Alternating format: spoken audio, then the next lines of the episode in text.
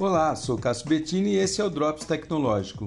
Pesquisadores de uma universidade do Texas criaram um sistema de inteligência artificial de leitura da mente que pode capturar imagens das atividades cerebrais de uma pessoa e traduzir em texto contínuo.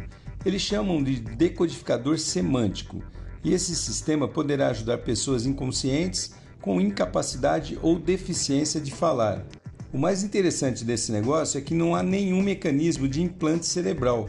Funciona tudo na base da ressonância magnética funcional.